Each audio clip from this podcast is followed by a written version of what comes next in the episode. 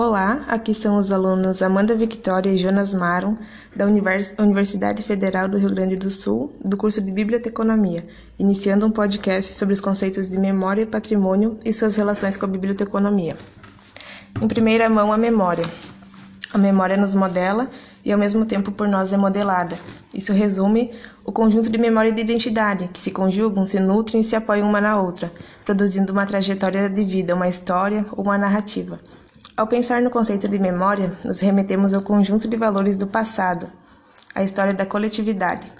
Surge então de forma inevitável a noção de patrimônio histórico e artístico e a necessidade de tombamento para fins de preservação. Existem diversos tipos de memória.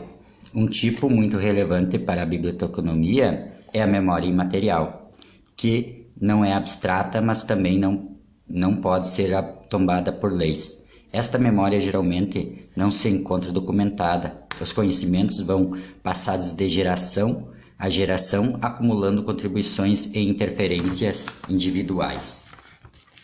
O trabalho da memória entra em contraste, então, com o esforço das ciências quando interpretam a história, renunciando nela quando se dedicam à tentativa de um olhar sem subjetividade, que pudesse apanhar as ações sociais como conjuntura de circunstâncias positivas e exteriores evoluindo segundo a mítica de um processo objetível, isolável e sem sujeito.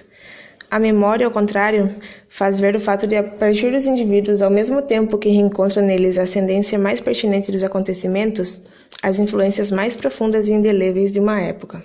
Segundo Gonçalves Filho, de 1988.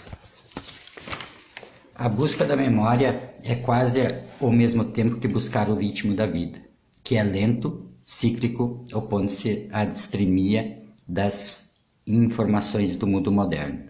Evocar a memória é renunciar a este aceleramento, é tentar buscar referências e raízes que nos ajudem a suportar a toda esta violência. Por isto, o trabalho com a memória não é apenas fruto de desejos saudosistas, o que os psicanalistas chamariam de fazer amnese referência de Bose em 1987, é fundamental para a formação da identidade individual e coletiva. A memória, então, não se molda a uma ordem cronológica. Ela pode ser irruptiva, projetiva, confusa ou contraditória. E ela não deixa de se interligar com a identidade.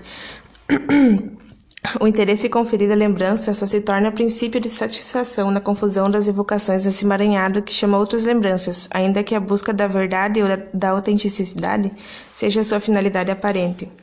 Então, essa concepção de memória retira da história o seu poder de representação, passando esse poder para outros elementos que registram o cotidiano, na forma dos objetos de cultura material.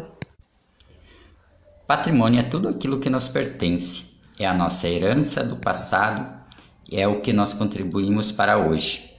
É obrigação de todos nós preservar, transmitir e deixar todo este legado às gerações vindouras. O patrimônio cultural é um conjunto de bens materiais e imateriais, da cultura e de um grupo de uma sociedade. Para que se entenda este conceito e sua relação com as identidades, torna-se necessário refletir acerca do conceito de cultura.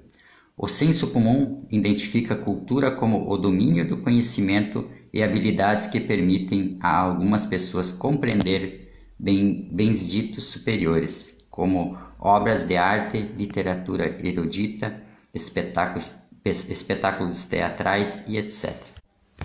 No conceito de patrimônio cultural estão presentes as esferas da natureza, o meio ambiente natural onde o homem habita e transforma para sobreviver e realizar suas necessidades o saber fazer humano necessário para a construção da existência em toda a sua plenitude, e os chamados bens culturais propriamente ditos, que são os produtos resultantes da ação do homem na natureza. E, enfim, o profissional de biblioteconomia pode contribuir para a preservação do patrimônio cultural, já que suas técnicas de trabalho e seu conhecimento também podem ser aplicados na preservação, catalogação e gestão de documentos, fotos e demais materiais que constituam acervo cultural. E por aqui a gente encerra o podcast de Memória e Patrimônio.